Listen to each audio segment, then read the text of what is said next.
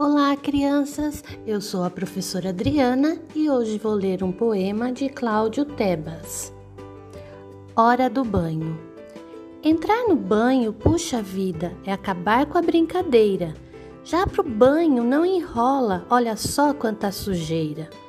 Todo dia isso acontece. Minha mãe é mesmo fogo. Sempre fica me chamando na melhor parte do jogo. Eu subo por o banheiro, de bico emburrado.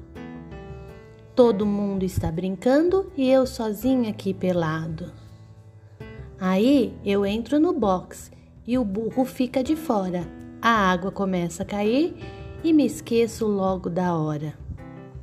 Ajeito para trás o cabelo, que o creme rim se alisou. Luzes, câmera, ação, vai começar o meu show. Seguro o chuveirinho e canto um rock maneiro. Só engasgo de vez em quando com a água do chuveiro. A plateia entusiasmada aplaude e pede mais um. Durante o bis vou lavando a barriga, o pintinho e o bumbum. A minha touca de plástico me serve que nem uma luva.